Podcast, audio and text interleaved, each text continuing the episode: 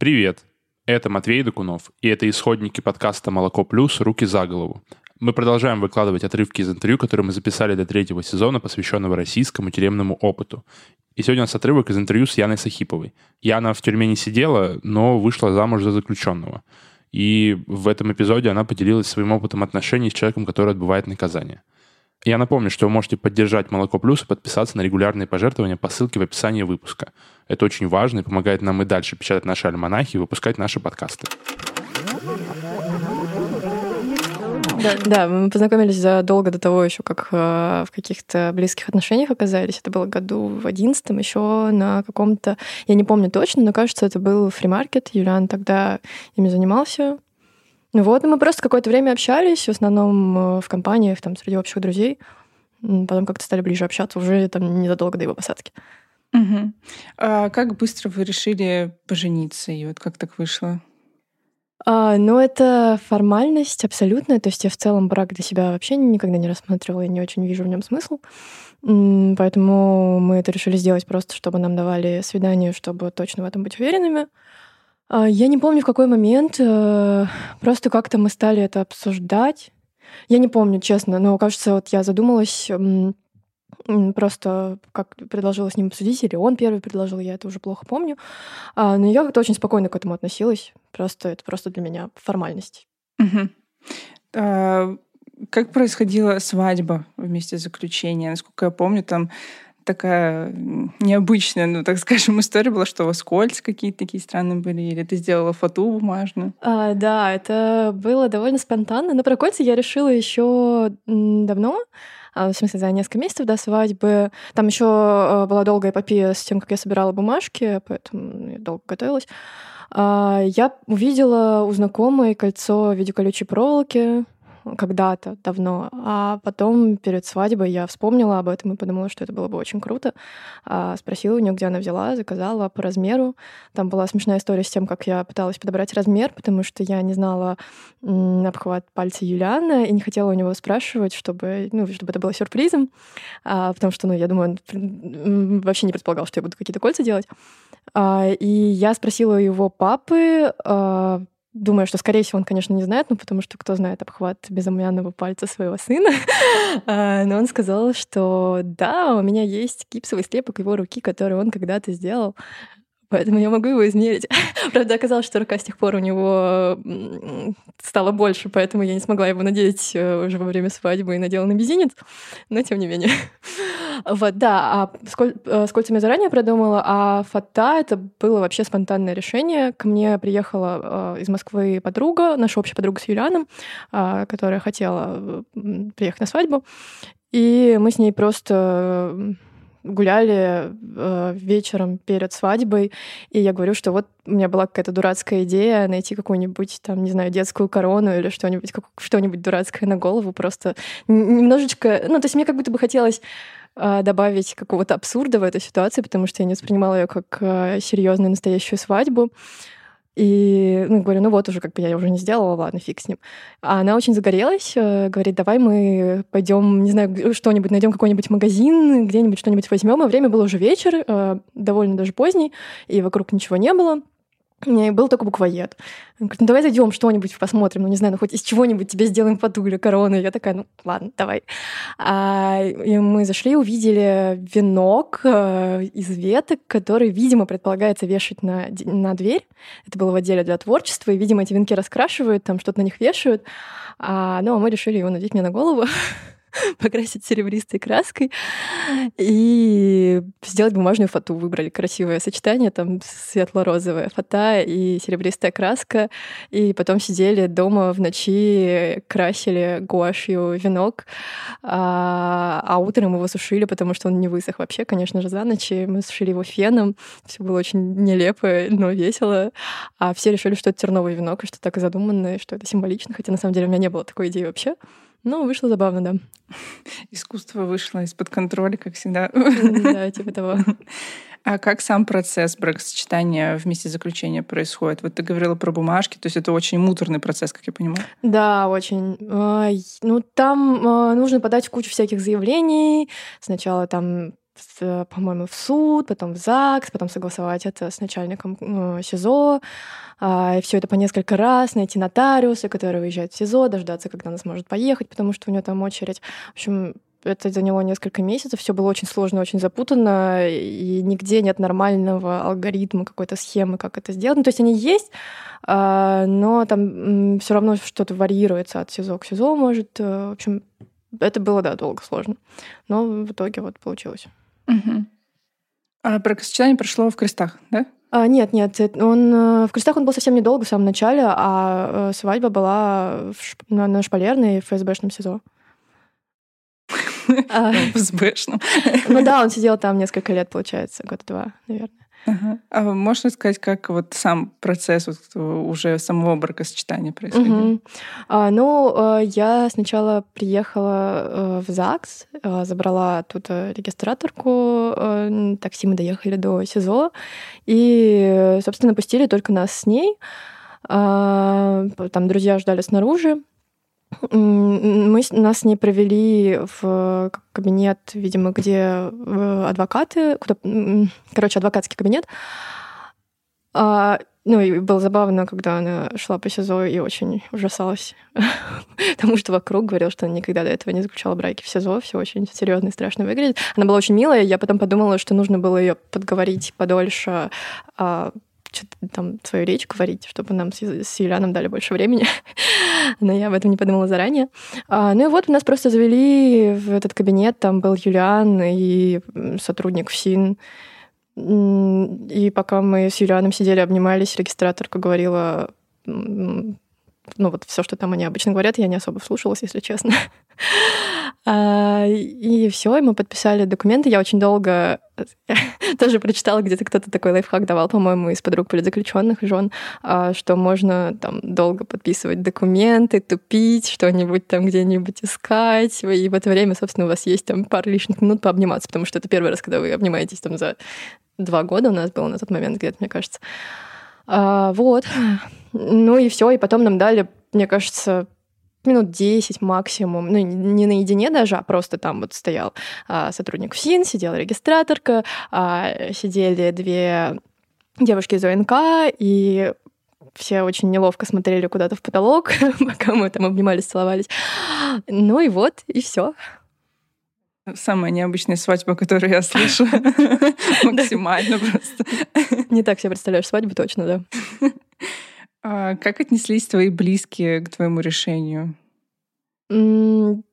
Я не сразу и не всем рассказала, и до сих пор не всем, там, из родственников, ну, вернее, почти никому на самом деле. А я рассказала только маме, и то, кстати, я рассказала не сразу, на самом деле вышло по-дурацки, хотя у меня хорошие отношения с мамой, но я просто что-то переживала немножко, как-то, как она, как, как она к этому отнесется. А она об этом узнала по-моему, нет, я, она узнала о том, что я собираюсь заключить брак, э, потому что ей написала ее подруга, которая увидела у меня в пост в Фейсбуке про это. Э, было, да, неловко. Но она нормально отнеслась, просто сказала, что ты можешь мне рассказывать об этом сразу, чтобы я узнавала об этом не от своих подруг. Вот. То есть она, по-моему, даже знала уже тогда про наши отношения.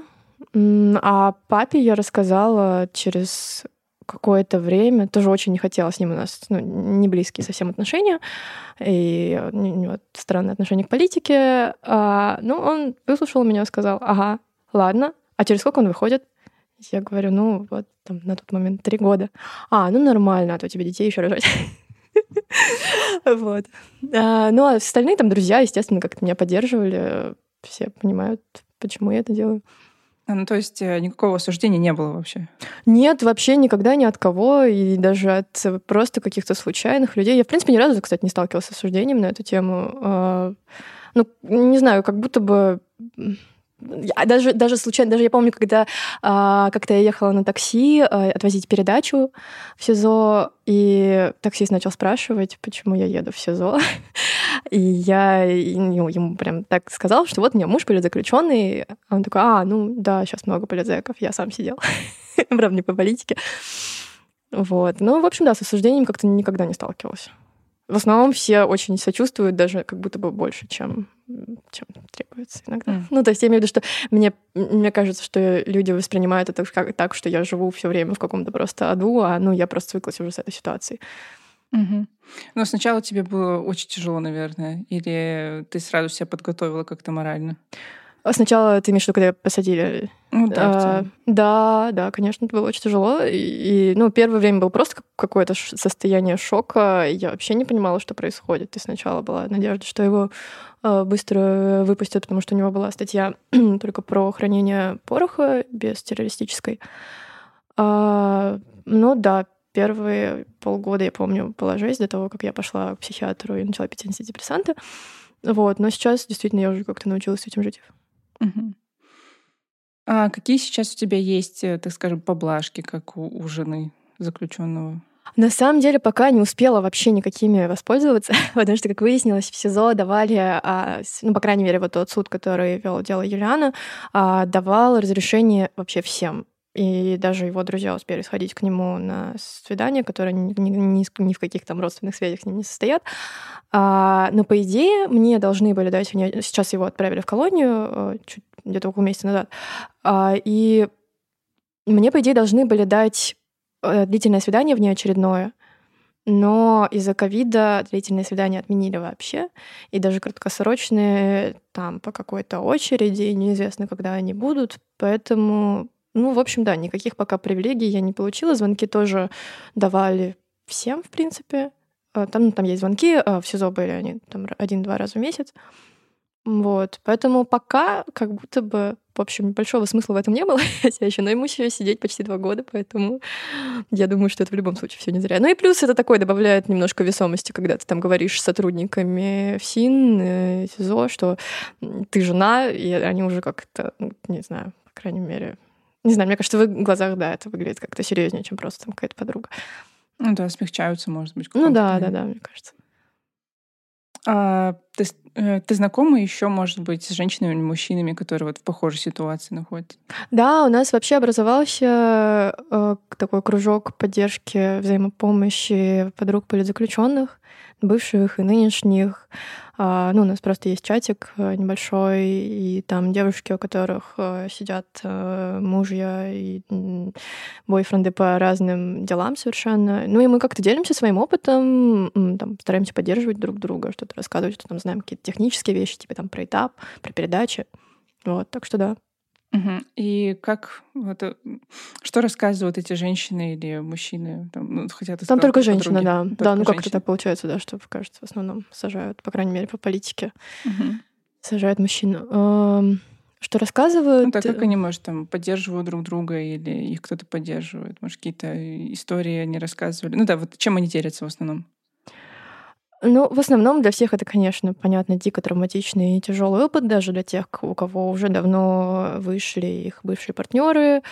А они все равно до сих пор там их может, может с чего-то триггерить, они это переживают. Ну, в целом для всех очень тяжелый опыт. Там есть какие-то много общих проблем, на самом деле которые мы обсуждали, и часто, ну, для, например, подруг именно политзеков, а не просто заключенных, а, есть проблемы с публичностью, с тем, как тебя воспринимает какое-то там условное общество, что тебя чего-то ждут, что ты там жена декабриста и так далее. Вот. А, мне кажется, особенно там это сильно как-то выражено. Мне кажется, девушки, которые по болотному делу сидели, потому что тогда оно было очень медийным. Ну, в смысле, не девушки сидели, а их партнеры. Вот.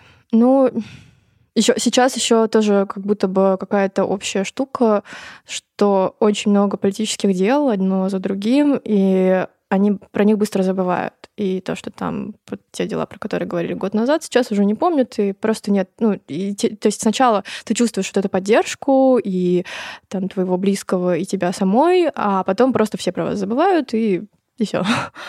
Я не могу сказать, что моя ситуация это как-то сильно актуальна, потому что какой-то круг э, друзей, э, близких, они все равно вроде как как-то поддерживают, ну, по крайней мере, Юлиана. Вот, вроде пишут. Вот. А ты чувствуешь на себе вот это давление, может, общественное, что от тебя чего-то ждут? Uh, нет, наверное, не так сильно, как другие девушки, которые об этом рассказывали. Оно скорее внутреннее немножко. То есть мне никто не говорит ничего. На эту тему особо. Но я сама как будто бы иногда так себя чувствую странно. Ну да, это про, именно про внутреннее давление. То есть у меня до сих пор иногда остается такая штука, что, блин, как я могу радоваться, тусоваться, когда Юлиан сидит, ему плохо. Ну то есть это абсолютно иррационально. Я понимаю, что никому, ну, Юлиану точно не лучше от этих мыслей, и точно ему не было бы лучше, если бы я сидела и там горевала. Но просто вот это чувство какое-то немножко вины, оно все равно сохраняется иррационально. А как с ним можно справиться? Э, да, наверное, только напоминать себе, как-то проговаривать, что, ну, никому не будет лучше, если я не буду радоваться. Мне, мне нужны силы, чтобы поддерживать Юлианы, и чтобы у меня эти силы были, мне нужно жить нормальной жизнью. А, ну и да, кстати, вот говоря тоже про девушек, э, ну, про то, с чем они сталкиваются, другие подруги политзаключенных, э, это вот у всех тоже есть такая штука, что а, все первое, по крайней мере, первое время, блин, по крайней мере, первое время, а, они ну, как-то очень сильно в это все погружаются, очень много бросают сил на то, чтобы помогать, а, забывая про себя, и очень быстро выгорают, и не остается сил ни на что. Но вот мне кажется, мне очень сильно помогло то, что я практически с самого начала стала общаться с девушками, у которых был такой опыт, и они, ну, постоянно подчеркивали, что очень важно заботиться о себе. Мы этого не делали, и был ад. И мы вот расстались там на втором годе тюрьмы, потому что просто это было невозможно. А если там ты не будешь делегировать что-то, там просить кого-то делать передачи, например, какие-то еще вещи, то ты просто ну, не сможешь так жить.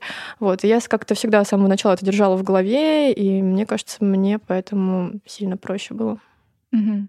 Еще, насколько я знаю, довольно часто распадаются браки после того, как э, молодой человек, муж попадает в место заключения, угу. и там полицейки, не полицейки, все равно ну, довольно распространенная история. Вот, может быть, ты сталкивалась, не знаю, с таким, ну, опять же, самодавлением и давлением извне, может, какое-то вот предубеждение подобное было? А, я не сталкивалась лично. Но да, я слышала, ну, да, мне кажется, довольно частое предубеждение, что там девушки условно не дожидаются своих партнеров, вот все такое. А про то, что распадаются, ну вот да, из моих знакомых э, девушки расставались часто еще пока их партнеры сидели, ну потому что да, очень тяжело было. И у людей в заключении тоже начинает немного, грубо говоря, ехать крыши. И, ну, все, в общем, объяснимо. И они ну, начинают тоже не очень всегда здорово там, вести себя по отношению к своим партнеркам. А, я не знаю, мне как-то... Мы с Юлианом даже это обсуждали, и я как-то проговаривала, что я, конечно, не знаю, что там будет, когда он выйдет, но я точно знаю, что он в любом случае мне будет близким человеком, потому что, ну, когда такое пройдешь вместе, мне кажется, невозможно по-другому. Ну и плюс я в целом как-то, не знаю, наверное, стараюсь сильно не делить э, людей, там, не вешать ярлыки, что это там, романтические отношения, дружеские или что-то еще. То есть я просто знаю, что это в любом случае мой близкий человек. И это в любом случае никуда не денется. То есть, ну, я не знаю, что должно произойти, чтобы это пропало.